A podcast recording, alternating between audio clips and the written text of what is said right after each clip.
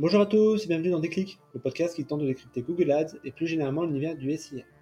Je suis Jérémy Lacoste, consultant SIA depuis plusieurs années et j'aurai le plaisir d'aborder une fois par semaine une problématique search. Sans langue de bois mais toujours avec bienveillance, mon mission au cours de chaque épisode est de déconstruire les mythes autour de Google Ads, une plateforme qui a de fêter ses 20 ans, en partageant mes échanges, lectures et retours d'expérience. Pour ce 63e épisode, je vous propose de revoir nos basiques. Un peu comme Lionel Messi qui malgré son talent continue à travailler ses passes et Novak ses coups droits, un bon consultant SIA doit à mon sens sans arrêt remettre son ouvrage sur le métier, en sacralisant tout au long de l'année des moments de respiration. Ces derniers doivent se détacher du run quotidien et permettre de checker si les comptes pilotés prennent la bonne direction, si tous les settings sont bien activés et s'il y a toujours une cohérence forte entre la stratégie commerciale et le pilotage SIA. Redonnons ces lettres de noblesse à l'exercice ingrat de l'audit. Allez, je compte les points. Le premier point, faire de l'audit un rituel. On a souvent tendance à opposer audit et run, c'est-à-dire séquence d'analyse de toutes les actions mises en place et pilotage au fil de l'eau du compte. À tort. L'audit ou l'hygiène de compte fait à mon sens 100% partie de la gestion d'un compte SIA et doit s'appréhender comme une des étapes obligatoires. À titre personnel, je les pratique tous les trimestres lorsque je reçois le document F-Check envoyé par Google qui permet d'identifier rapidement les trous dans la raquette. C'est un document super utile fourni par les AM Google sur demande et qui est une sorte de prolongement de la vue recommandation en plus détaillé. Puis, je passe une deuxième couche l'été au mois d'août cette fois-ci, d'audit manuel en y consacrant une semaine pleine. Le deuxième point, l'audit est essentiel. Souvent, l'audit est considéré comme une base besogne, quelque chose que l'on fera lorsqu'on aura le temps, c'est-à-dire jamais. À tort là aussi. Ces moments de recul et de respiration me paraissent essentiels pour valider par exemple que le pilotage SIA est toujours aligné avec la stratégie commerciale. Checker s'il n'y a pas de trou dans la raquette, comme des groupes d'annonces sans annonce par exemple, ou s'assurer que toutes les futures sont bien intégrées. Car depuis votre dernier audit du août dernier, il s'en est passé des choses. Vous avez pu changer à plusieurs reprises de redirection, tester une multitude d'approches, procéder à des rollbacks ou mise en place de particularismes. Autant de rouages qui peuvent à terme gripper la machine. Troisièmement, les quatre points clés à checker. Le premier, les audiences sont-elles toujours bien alimentées? C'est classique. Il suffit qu'une map de l'arborescence du site ait eu lieu dans l'année ou qu'une correction des URL soit passée sans que vous soyez dans la boucle et c'est la tuile. Certaines de vos audiences basées sur les URL ne remontent plus.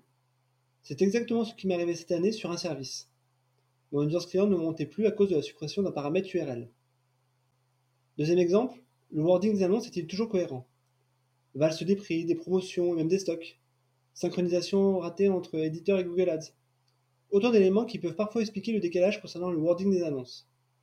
Dans ce cas-là, rien ne vaut un bon check global. Surtout, n'oubliez pas de faire le même exercice avec les extensions d'annonces et les LP utilisés pour s'assurer d'une cohérence totale. Troisième exemple, le tracking des conversions est-il toujours opérationnel? Depuis deux ou trois ans, nous sommes gâtés sur le plan du tracking avec un nombre incalculable de features. Constant mode, bascule vers GA4, suivi avancé des conversions, un port offline des conversions, gestion des objectifs de conversion avec la mise en place des conversions principales. Allez, j'arrête. Aussi, toutes ces features déployées dans un laps de temps court sont aussi source d'erreurs potentielles. De mon côté, j'avais des conversions secondaires en principal et un suivi de conversion qui était activé, mais ne remontait pas de données car mal implémenté dans le layer. Quatrième exemple, quid du legacy? Et il y en a à l'appel. J'en propose quelques-uns. Le naming des campagnes, celui des assets créatifs ou des audiences. Il faut toujours penser long terme et la tenue d'une nomenclature cohérente et compréhensible est essentielle. Autre exemple avec l'existence de certaines audiences qui ne sont plus alimentées. C'est le moment de mettre un grand coup de balai. Idem avec les anciennes stratégies d'enchère ou de budget inutilisées. Allez hop, à la poubelle. Plus un compte est clair et intelligible, et plus efficace sera la prise de décision. Et enfin, dernier point, les quatre grands oubliés. Il y a d'abord les extensions d'annonces automatiques.